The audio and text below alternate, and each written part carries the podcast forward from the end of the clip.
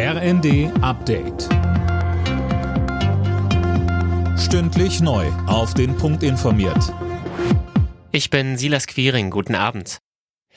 Der Bund will weitere Unterbringungsmöglichkeiten für Geflüchtete zur Verfügung stellen. Das hat Bundesinnenministerin Faeser nach einem Flüchtlingsgipfel in Berlin zusammen mit Vertretern der Länder und der Kommunen angekündigt. Und weiter, Zugleich sorgen wir für spürbare Entlastung. Ich setze mich insbesondere für eine stärkere europäische Verteilung der Menschen ein, die aus der Ukraine flüchten. Dass Polen mehr als 1,5 Millionen, wir mehr als eine Million und größere andere EU-Staaten wie zum Beispiel Spanien aber nur 150.000 Geflüchtete aufgenommen haben, kann so nicht bleiben.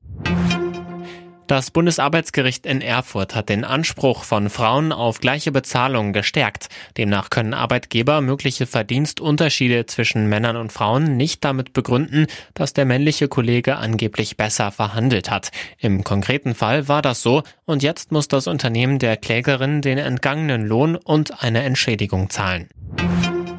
Hamburg und Hessen müssen beim Einsatz einer neuen automatischen Datenverarbeitung für die Polizei nachbessern. Das hat das Bundesverfassungsgericht entschieden. Sönke Röhling, da hatten Journalisten und eine Strafverteidigerin geklagt. Ja, und zwar, weil das Programm jede Menge Daten durchforstet. Dadurch können auch Persönlichkeitsprofile erstellt werden. Und die Kläger befürchten, dass auch sie damit ins Visier der Ermittler geraten könnten. Das sehen auch die Karlsruher Richter so. Sie fordern deshalb, dass der Einsatz der Software stärker begrenzt wird. Das ist nicht nur für die Polizei in Hamburg und Hessen interessant. NRW setzt die Software auch ein, Bayern plant es. Da muss jetzt auf jeden Fall nachgebessert werden.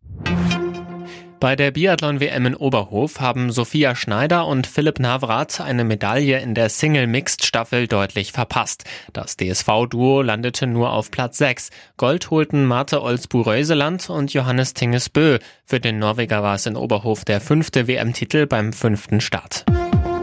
Alle Nachrichten auf rnd.de